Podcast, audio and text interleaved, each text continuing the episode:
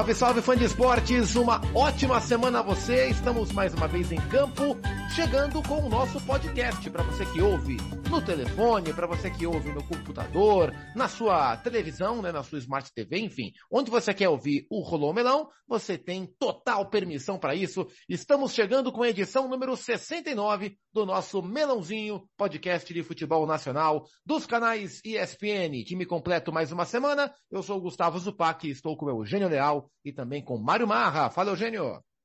Tudo bem, Zupac? É isso aí, o nosso infalível melão toda semana está aqui. E nessa semana também de feriado, né? Um feriado diferente, que é no meio da semana, caiu no meio da semana. Então tem trabalho segunda e terça, quinta e sexta, mas na quarta-feira o pessoal ficou descansando, mas a gente não, a gente trabalha. É, pra gente é dia normal. Mário Marra, o incansável Mário Marra. Tudo bem, Marra? Como vai, Gustavo Zupac, Eugênio Leal? Prazer estar com você e também com as melonistas e os melonistas. Sim, tem muita coisa pra gente falar, né? Tivemos um evento diferente em São Paulo na semana, né, Zupac? Vamos falar sobre isso, né? Vamos sim, a Brasil Futebol Expo, né? Que é o maior congresso de futebol da América Latina, um, evento que é chancelado pela CBF, eh, está movimentando, né? Eu digo está porque gravamos bem no feriado, hoje é 7 de setembro, e o evento acaba amanhã, né? De segunda, dessa segunda até amanhã, quinta-feira. Muitas e muitas palestras e painéis e, enfim, coisas rolando em São Paulo, reunindo boa parte do, do mercado do futebol, colocando no mesmo ambiente é, dirigentes, eu vi jogador lá, empresários, advogados, jornalistas, médicos, torcedores, estudantes, né? Muita coisa, o, o, mercado ali junto. Vamos falar um pouco sobre isso também. Edição número 69 do Rolô Melão está acontecendo em meio às semifinais da Comebol Libertadores. Esse é outro olhar que a gente tem que ter essa semana, porque depois desta semana, só no fim de outubro voltaremos a falar da glória eterna, porque afinal se avizinha, será lá em Guayaquil e o Atlético Paranaense é o primeiro, e a gente grava entre as duas semifinais, é o primeiro classificado. Aliás, há quem diga que o Flamengo foi o primeiro classificado afinal na, na semana anterior, mas de maneira oficial é o Atlético Paranaense. E eu vou chamar o Nivaldo Prieto, o grande Nivaldo Prieto, transmitiu o jogo do Flamengo contra o Vélez direto do Maracanã para rolar o nosso melão, como fazemos toda semana. Chega mais, Prieto. Dá autorização, rola melão. Muito bem. Melão autorizado para rolar. É, vamos lá, Eugênio, Mário Marra, ambos estiveram assim como eu na Brasil Futebol Expo, né? A feira que a gente vai abordar um pouquinho essa semana. É, e, e, olhares diferentes para o mesmo evento, né? Eugênio, queria saber o que, é que você observou de interessante, é, se é a primeira vez que você comparece a um evento desse porte ou, ou dessa, desse estilo, o que é que te chamou a atenção com tanta coisa do nosso mercado presente num evento? É, não, não é a primeira vez. É, eu lembro que até comentava com colegas, é, a gente encontrou colegas que né, nem sempre a gente tem o, o contato no dia a dia, né? Que é, eu me lembro que durante vários anos o, o Carlos Alberto Parreira promovia um, um congresso que era justamente, começava quando terminava o Campeonato Brasileiro, no, no início de dezembro, o Futecom. Era mais o congresso, né? Não tinha essa, essa pegada de feira, mas também nos anos que antecederam a Copa do Mundo no Brasil, se não me engano, três ou quatro anos, é, foi realizada no Rio de Janeiro, lá no posto 6, no, no Forte de Copacabana, a Soccerex, que aí era uma feira internacional, né? Tinha né, expositores do mundo inteiro, todas, todos os expositores ligados ao futebol, e tinha também o congresso. É, me lembro de ter visto uma palestra muito interessante no congresso sobre a Premier League, é, com um dos fundadores da Premier League. É, e agora tivemos, estamos tendo, né? Essa não é a primeira, né? Já tem acontecido, né? A Brasil Football Expo. Ela parou em função da pandemia, como quase tudo no, no mundo, mas voltou. E eu tive presente basicamente na feira, eu não tive no congresso. Você esteve, inclusive, estava lá participando, brilhantemente como sempre, né, palestrando e debatendo. Mas é, a, a, o meu, meu foco é, é muito o seguinte, cara, como, como o futebol brasileiro movimenta a economia. Né? Comentava, acho que eu comentei aqui, inclusive, no, no podcast há pouco tempo, né? Quando de férias eu estive no Rio de Janeiro e em hotel, e a gente via movimentação turística para os jogos que estavam acontecendo na cidade naquela semana. Jogo de Libertadores ou mesmo jogo de Campeonato Brasileiro. Eu lembro que foi a, a despedida ou o penúltimo jogo do Fred no Maracanã. e muita gente, torcida do, do Fluminense, torcedores de fora da cidade que, que se deslocam, e como o futebol mexe com a economia, né? E, e a gente pode ver nessa feira é, tantos e tantos players do mercado, né? Tantas, tantos negócios que, estão incluídos dentro do negócio futebol. Para o torcedor é uma situação, né? Para a gente que trabalha com isso também, o nosso negócio também é isso.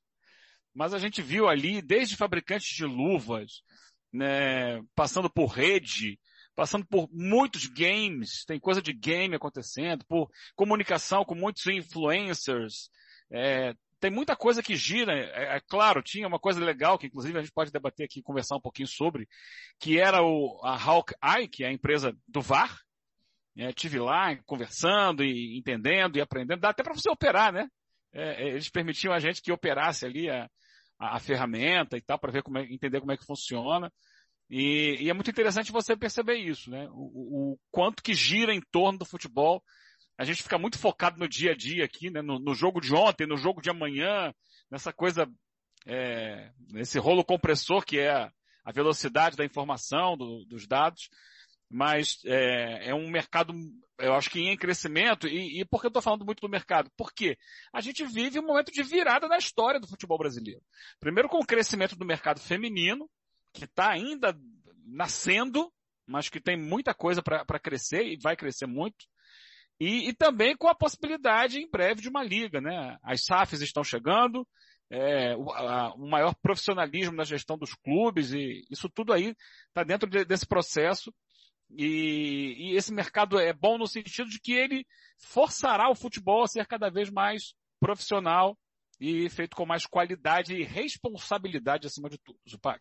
É, e, e, além da questão de mercado, né, e o Eugênio colocou muito bem, é uma, é uma feira mais do que um congresso, então existe a questão comercial, a questão de exposição, a questão de networking, de apresentação, tem uma, uma questão, Marra, que eu sei que é, um, que é, o tipo de coisa que você gosta bastante, que você já procurou ao longo da sua carreira, que é a questão de compartilhar conhecimento, né? Então, vários e vários painéis para compartilhar conhecimento. E, e, esse é o tipo de coisa, é, é claro que não é isso que vai especificamente isso, esse evento, que vai mudar a cabeça das pessoas de maneira definitiva, mas eu acho que o hábito de, desse compartilhamento de conhecimento é algo que há muito tempo se pede de maneira mais, mais sólida, assim, no, no ambiente do futebol, é, para quem joga, para quem dirige, para quem trabalha na opinião, para quem trabalha na informação, para quem quer torcer, eu acho que a gente consegue formar uma indústria melhor compartilhando informação e tem, e, e tem muita coisa boa nesse sentido, né?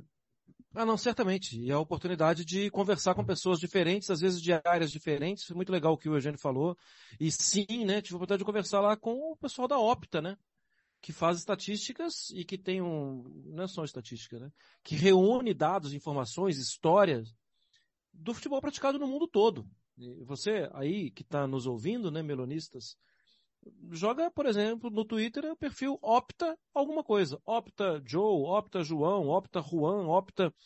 Eles fazem estatísticas no mundo inteiro, né? Assim, e tive a oportunidade de conversar lá com o Augusto e foi uma conversa bastante interessante mesmo do, do, do fluxo de dados do PAC, do fluxo, fluxo de informações, né? Assim, é óbvio que, por exemplo, nesse assunto, a Inglaterra ela dá um show em boa parte do mundo inteiro por causa de, cultura e de cultivar isso mesmo, mas isso já tem sido despertado em, nas outras partes do mundo também, né? É algo bastante interessante, né? E, e eu vi outras, outros pontos também que mexeram muito comigo, né? Essa questão, a questão da diversidade foi um ponto muito forte, inclusive é, com estandes, né, dedicados à diversidade. Muito legal ver o pessoal do, do Observatório do Futebol, né, o Observatório Racial do Futebol, né, o Marcelo e a turma do Observatório lá. É, eu futiguei, ou eu não lembro o nome, né, mas estava Liguei. Liguei, isso. Tava lá também. Exatamente né? em frente ao estande da ESPN. Em frente ao estúdio da ESPN, exato. É, é, é, troca de, de experiências, troca de conhecimento, que acaba tendo um outro nome. Valor. Né? Isso é valor que não é tangível, que você não consegue depositar na sua conta, mas que você acumula né, o conhecimento e o valor na troca com, com pessoas. Conversei com algumas pessoas também que há muito tempo não via, né? Muito tempo eu não vi o Felipe Ximenes, tá, tava lá, tive a oportunidade de falar com ele. É, o Leonardo da base do Atlético Paranaense também, foi um, um, bom papo, né? Conversei com ele à tarde, à noite ele teve um jogo importante contra o São Paulo em Cotia, o Atlético Paranaense ganhou e ganhou bem, e mais à noite ainda ele estava lá no, no Allianz para ver a classificação do Atlético Paranaense também. Então esse, essa troca é muito legal. E eu não sei se vocês pensar, perceberam, né? As federações. É, uhum. Me chamou muita atenção também, porque as federações estavam lá, né? várias, né? Não todas, obviamente. Vários clubes também, né, Zupac, representando e ali com stands, e eles estão ali abertos para conversas mesmo, né? É, me chamou, o Havaí, o Santa Cruz, é, sem ah, falar, é, obviamente, né? Portuguesa, Santos, Guarani, até times exato, menores aqui de São Ponte Paulo. Preta, é, e sem falar, obviamente, nos gigantes aqui da, da capital de São Paulo. É, os clubes tinham muitos, eu vi, especialmente nos clubes é, do Recife, né? O Náutico, o Sport e o Santa, os, os stands abertos para quem quiser se, se, cadastrar, né? Assinar o programa de sócios, né? Para tentar engajar mais o programa de sócios. Eugênio, sabe que eu, eu, eu, eu stalkeio as pessoas nas redes sociais e eu, eu acompanho as suas redes sociais. E eu vi um, um, materialzinho legal ali, umas fotos que você postou ali sobre o Pacaembu, né? Sobre o novo Pacaembu que, que tá ali em, foi privatizado, enfim, o, o tobogã foi demolido. Você pode conhecer o novo Pacaembu também, Eugênio? É, então, é, é mais um dos, dos objetivos do, dos que estão lá como expositores, né? É, esclarecerem pontos, né? Lá tinha um, um stand da Alegra, né? Que é a empresa que arrendou o Pacaembu. Por quê? Tem sido um, um, uma, uma chuva de críticas, né? Essa reforma do Pacaembu. E, e, eu não tenho essa ligação tão umbilical quanto os paulistanos têm com o estádio. Então, qualquer imagem que aparece da obra, as pessoas ficam desesperadas. Não, mas estão quebrando o Pacaembu, meu Deus. Isso aconteceu comigo quando do Maracanã para a Copa do Mundo, né? Eu fiquei assim, até hoje, com o coração partido. Então eu queria entender o que de fato eles estavam fazendo ali com, com o Pacaembu. Né? E, e eles estavam lá e eles explicavam, quem quisesse, quem se interessasse, tinha ali uma maquete, né? Uma maquete, uma maquete cortada no meio, né, para que a gente pudesse entender também subsolo e tal. Me pareceu um projeto interessante. O estádio vai continuar existindo, vai continuar existindo, inclusive, com pista de atletismo em volta do campo. Não vai ser aquela coisa de aproximar arquibancada para transformar em arena. É, aquela parte, é, o gol que dá para a Praça Charles Miller, né, a arquibancada ali em curva ali continua, não, não vai ser mexida. Eles estão trocando as arquibancadas é, laterais, né, em função ali de questões mesmo é, de engenharia, é, havia ali muita infiltração pela maneira como elas foram construídas em cima do, do barro ali, em cima da, do, das encostas daquela região. Estão refazendo aquilo ali, mas o, o desenho, é, desenho arquitetônico será o mesmo. E a grande novidade é que eles estão fazendo ali um atrás, onde era antigamente, aí sim acabou, e não era tombado, né? O tobogã, onde era o tobogã, vai ter ali uma, uma área livre e atrás ali tem um, uma edificação que vai ser um hotel. Embaixo no subsolo você tem uma área de eventos. É, nesse hotel, que não é um hotel de grande porte, 80 e poucos quartos, você vai poder receber as delegações. Né? O time que vai jogar ali já fica ali, já dorme ali. E também tem a possibilidade, isso eu achei interessante, para o cara que está ali é, hospedado no hotel, não em todos os quartos, mas em alguns quartos, ele vai poder ver o jogo do hotel. Da janela do quarto dele, ele abre a janela e está vendo o jogo acontecer ali embaixo no Pacaembu. Também vai ter um centro de reabilitação justamente para essas delegações que forem jogar lá, vai ficar lá, vai chegar um dia antes, vai, sair no dia seguinte, já pode fazer lá um, uma reabilitação com toda a estrutura de um dos grandes hospitais aqui de São Paulo ali, que vai, vai estar desenvolvendo isso. É, e também restaurantes, inclusive até uma galeria de arte vai ter ali. Então me parece um projeto interessante. É claro que quando mexe assim no coração da gente, na história de vida da gente, a gente fica muito preocupado, mas é mais um dos motivos da, da feira, né? Tá mostrando ali está é, tá esclarecendo uma situação que muita gente tem dúvida. Então, no final das contas, vai continuar sendo um estádio de futebol, claro, vai abrigar eventos, mas a, a, estrutura arquitetônica básica está sendo mantida. É, é, eu, a minha experiência nesses dias de, de, Brasil Futebol Expo foi, foi algo bem legal, porque na segunda-feira de manhã, que foi o, a abertura do evento, eu pude participar de um painel, né? Eu fui convidado pelo nosso companheiro, o presidente Mauro Naves, é, o Mauro foi convidado para montar um painel que era sobre os bastidores de uma, de uma cobertura de uma Copa do Mundo. E o Mauro convidou o Fernandinho Fernandes, repórter da TV Bandeirantes, né? Para quem não é de São Paulo, é, o Fernandinho e o Mauro sempre foram os grandes expoentes das coberturas, das transmissões dos grandes eventos, né? O Mauro, então, pela TV Globo e o Fernando pela TV Bandeirantes. E o Mauro queria alguém que, que trouxesse os bastidores de uma cobertura de rádio, né? E, enfim, hoje eu estou aqui na ESPN, mas durante 12 anos trabalhei no Sistema Globo de Rádio e lá fiz coberturas das Copas de, de 14 e 18. E aí recebi esse convite muito legal do, do Presida para bater um papo com a galera da, do evento sobre as, os perrengues, as dificuldades, as diferenças, eh, os desafios de uma cobertura de Copa do Mundo. Foi muito legal, o público ele era, acho que pelo menos uns 80% de estudantes de jornalismo, o que muito me alegra, eu gosto muito de conversar com essa galera e trocar experiências e, enfim, e apresentar a realidade sem desmanchar os sonhos e conversar, né? Então foi muito, muito gostoso nesse sentido. O papo foi mediado pelo também jornalista amigo, o Bernardo Ramos. E depois eu assisti dois painéis. Assisti um painel sobre executivos de futebol, né, falando sobre planejamento estratégico, e aí estava o Felipe Ximenes, que o, que o Marra citou, falou também o Bruno Spindel, do Flamengo, falou o Rui Costa, do São Paulo, e o Cícero Souza, do, do Palmeiras. E foram foram palestras bem interessantes, né, com, com, visões bem diferentes, entendendo um pouco o lado. Por exemplo, o Rui Costa falou, é, e agora como, como, as coisas fazem sentido, né? No ano passado, o São Paulo foi campeão paulista e teve aquele papo, né, que o São Paulo encarava o paulista como uma Copa do Mundo e que, e, enfim, criou-se a narrativa, ou entendeu-se que essa aceleração do São Paulo para esse projeto custou a temporada, que o São Paulo acelerou demais no Paulistão e depois não teve perna, o trabalho do Crespo foi sacrificado por isso, etc e tal. E o Rui Costa mostrou uma apresentação que seguramente é, é um pensamento da diretoria do São Paulo, que eles entendem que para o São Paulo voltar a ser o São Paulo, o grande São Paulo Futebol Clube, eles entendem que é fundamental o São Paulo ganhar o regional. São Paulo ser muito forte regionalmente. Então, para o São Paulo, ganhar o Paulista mais de uma vez é parte do processo de voltar a ser o São Paulo grande e poderoso de sempre. Mais do que só focar em Copa do Brasil. Existe um processo. O São Paulo não quer dar um passo além da perna, na visão deles. Então, foi interessante para observar esses aspectos. E a do Cícero Souza também foi muito interessante, falando do Palmeiras, ele contando é, algumas estratégias do Abel para a final do Mundial contra o Chelsea, é, que o Abel é, pensou, isso foi legal ele contando, que o Abel montou a estratégia da seguinte maneira: o Abel olhou o trio de zaga do Chelsea, que era Christensen, Thiago Silva e Rudiger, identificou, olha, os dois zagueiros que jogam pelos lados, o Christensen e o Rudiger, são muito rápidos. Então não adianta a gente é, tentar é, acompanhá-los na saída.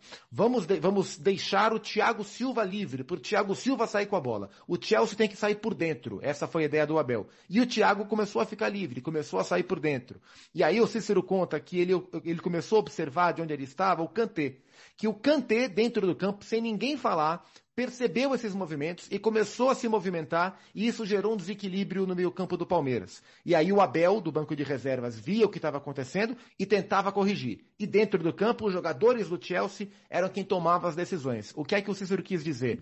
Que uma das grandes diferenças, ah, e, é algo que ele, como executivo do Palmeiras, busca olhar na, no scout de jogadores, é o poder cognitivo dos atletas de tomarem as decisões. O que, que o Cícero dizia? Que as decisões do Chelsea vinham muito de dentro de campo e as decisões do Palmeiras vinham muito de fora de campo, do banco de reservas. Que além da questão técnica, etc. e tal, entre os jogadores, que o poder de tomada de decisão, esse poder cognitivo, é muito diferente dos atletas de alto nível da Europa. E que eles, Palmeiras, começaram então a buscar jogadores ou a tentar encontrar jogadores com esse perfil. Não sei se tudo isso vai acontecer, se é da boca para fora, porque o PowerPoint aceita tudo. Mas ver esses caras falando sobre é muito interessante. E o outro painel que eu assisti, é, e não foi inteiro, porque eu tive que deixar para me dirigir a emissora para o Sport Center, foi o painel dos técnicos portugueses, o Luiz Castro do Botafogo e o Vitor Pereira do Corinthians. Eles falaram por quase três horas. Foi uma conversa é, bem interessante, são, são dois caras muito esclarecidos, né? E, e, e frasistas. Vitor Pereira é um grande frasista. Então foi uma experiência legal, assim, eu, eu gosto desse tipo de evento e acho que deu para compartilhar bastante. É, Mário Marra, Quero saber agora sobre Libertadores com você, porque a gente está vivendo uma semana de decisão. É, e a decisão, gravamos esse papo, digo, entre os, as duas semifinais e no chamado ontem, o famoso ontem, tivemos o Atlético Paranaense eliminando o Palmeiras e chegando à final. Uh, te surpreende de alguma forma essa campanha do Furacão? Pelo que começou o ano, é o terceiro técnico, mas depois do Filipão o time incorporou. Como é que você definiria essa chegada do Atlético à sua segunda final na história? A história é impressionante, né? Porque porque o caminho mudou completamente, né? Com, com as mudanças no comando técnico, no comando técnico, né? E a campanha do Atlético Paranaense até a chegada do Filipão foi uma campanha bastante irregular. Um time que tomou de 5 a 0. É assim, é... ok, vai. Tinha altitude, mas altitude perde de um, de dois, né? Você perde o jogo, vai. Tomou de 5, que é algo que desorganiza bastante, né? E, mas a chegada do Filipão, eu acho que começa a escrever uma nova história no Atlético Paranaense, uma nova história também na carreira do Filipão. Porque a imagem dele sempre foi ligada a alguns poucos clubes aqui no futebol brasileiro e obviamente também a seleção brasileira, a seleção Portugal, tal. Mas o vínculo dele com um outro clube, tirando o Grêmio, Palmeiras e até durante o pequeno tempo com o Cruzeiro, não era um vínculo conhecido, porque ele não existia. E até mesmo a expectativa de que assim, ele ia é, em algum momento, de novo, salvar alguém que ele já salvou antes. E ele aceita um novo desafio, e, e, um desafio que naquele momento não era dos mais agradáveis não, Zupac. Era um desafio mesmo de, ó, vamos dar um jeito nisso aqui porque não, não tá legal. Só que o não tá legal, para mim, se restringia muito ao campo. Porque o clube tinha uma ideia, o clube montou um elenco muito, muito bom, um elenco versátil, homogêneo, e é difícil a gente falar isso. O Atlético Paranaense, quando perde um jogador, ele não tem um problema gravíssimo na recomposição. Ele pode até alterar alguma coisa nas funções táticas, mas não tem uma queda gigante. E ainda teria a presença do Fernandinho, teria e tem. Né? Teve e tem a presença do Fernandinho. É... Quando sai da fase de grupos e entra em mata-mata, aí é inevitável a lembrança de que quem está dirigindo, apesar da ausência do bigode, é o Filipão. Porque ele é uma imagem muito forte nesse tipo de competição. É, mata-mata é, me parece que tem tudo a ver com, com o Filipão. Ainda que a gente saiba que ele passou por derrotas, ainda que a gente saiba, saiba que era um mata, mas era ele que estava no 7 a 1 Tudo a gente sabe disso. Mas é muito forte. Ele é muito bom nisso. Parece que ele entende muita coisa do além-campo, de, de como conversar com jogadores, de conversar com a imprensa, de como. E no campo as coisas foram melhorando, né? Melhorando demais. E eu, até sei a opinião do Eugênio sobre isso também, que o Eugênio, e a gente já mostrou aqui no Melão, né? Passou muito perto do Furacão é, durante os jogos contra os Estudiantes. Eu acho que além do Filipão, além do Fernandinho, que são jogadores muito conhecidos, eu acho que o que a gente está vendo também apesar de quem ter sido decisivo ontem, repito, a gente está gravando no dia 7 e o jogo foi no dia 6, quem foi decisivo foi o camisa 5, o Pablo, a gente está vendo também aqui debaixo do nosso nariz um fenômeno chamado Vitor Roque, né? Para mim é um fenômeno. De diferença de velocidade de jogo, de agressividade. Para mim a gente está vendo um fenômeno. Curioso que eu, eu, eu olho o Vitor. Quando o Atlético contrata o Vitor Roque do Cruzeiro, é, na minha cabeça, sim, contratou uma promessa, mas do que eu vi, não me chamou tanto a atenção a ponto de ser o maior investimento da história do Atlético, aquela coisa toda, mas é uma promessa. E aí você começa a ver o jogador inserido nesse contexto de Libertadores, jogos importantes, e de, de fato, ele não me enche os olhos do ponto de vista técnico para olhar e falar, nossa, isso aí é recurso de craque, igual você vê o Neymar surgir, um Vinícius Júnior surgir e outros jogadores mas o entendimento do jogo que ele tem, com a idade que ele tem, essa palavra que o Marra usou, a agressividade que ele tem, a, a, a simplicidade para jogar, né?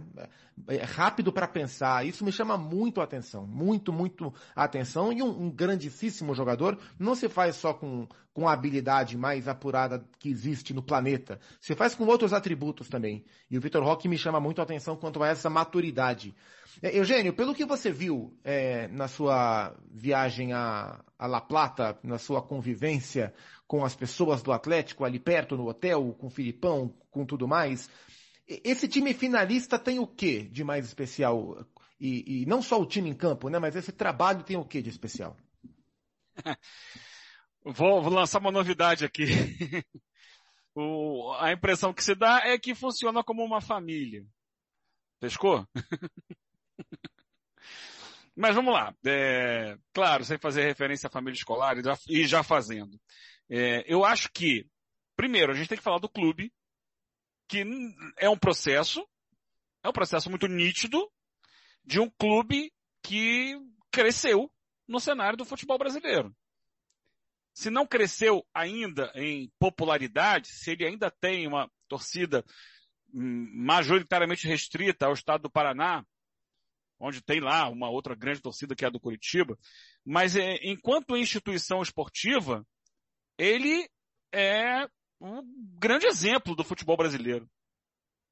É, e dito, digo isso, é, assim, é, tendo que aceitar que esse é um mérito do Petralha, que não é a figura que me causa maior alegria e maior simpatia. Tá? Discordo de muitos pontos de vista dele, mas é, a gente tem que dar o mérito a quem tem, quem tem o mérito.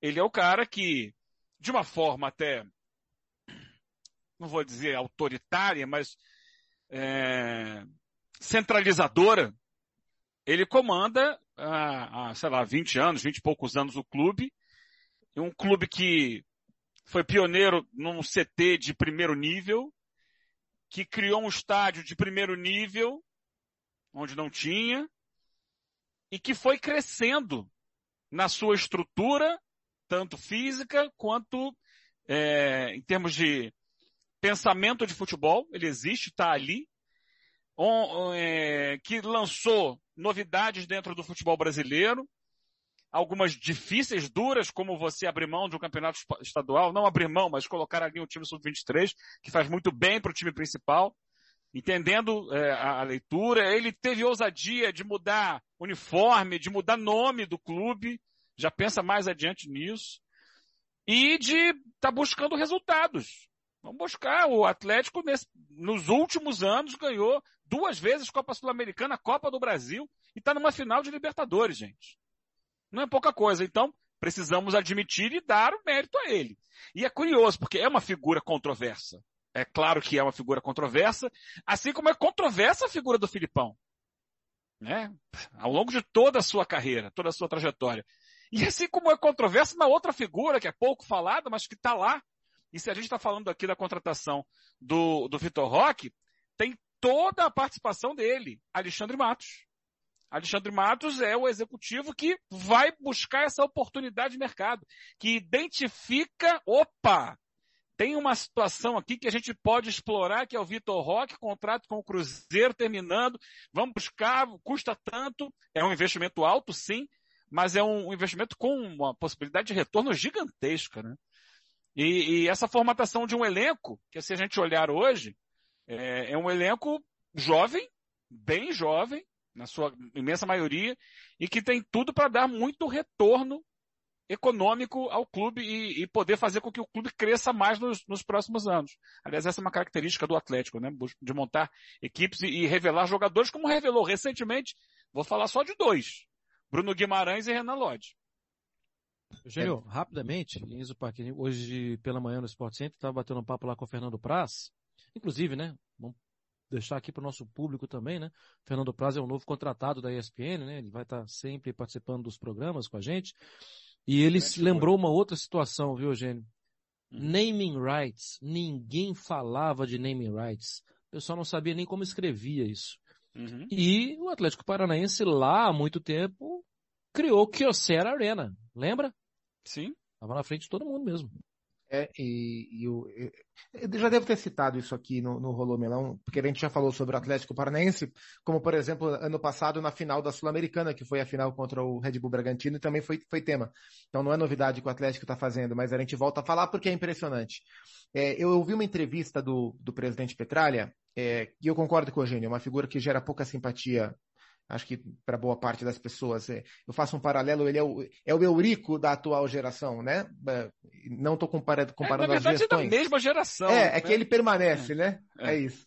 Eu, eu ouvi uma entrevista longa do Petralha à Rádio Transamérica de Curitiba, acho que foi um pouco antes da estreia do Atlético na Libertadores. Porque eu, eu comentei a estreia contra o Caracas, um jogo muito ruim, era o Valentim. E ele falou uma coisa que ficou guardado para mim e que eu passei a refletir, e é verdade. E ele fala: o Atlético Paranaense é o, é, é o maior crescimento do futebol mundial sem a injeção de capital, sem ter um dono, sem colocar dinheiro. Nenhum clube do mundo cresceu, mudou o seu status, como o Atlético mudou nesses últimos anos todos, sem ter sido comprado. Né? Você pode pensar, ah, o Chelsea. O Chelsea virou o Chelsea por causa de dinheiro. E outros tantos clubes também, na Itália, Atalanta e outros tantos clubes, né? Nenhum clube cresceu da maneira que o Atlético cresceu, saindo do que ele era. Ele não era nem o maior clube do estado dele, para virar um dos grandes clubes do país, para competir nas principais competições, só com o trabalho, de maneira orgânica, só no trabalho. Isso o Atlético possivelmente é o maior do mundo, o maior crescimento orgânico, vamos chamar assim, do futebol mundial. Não é pouca coisa.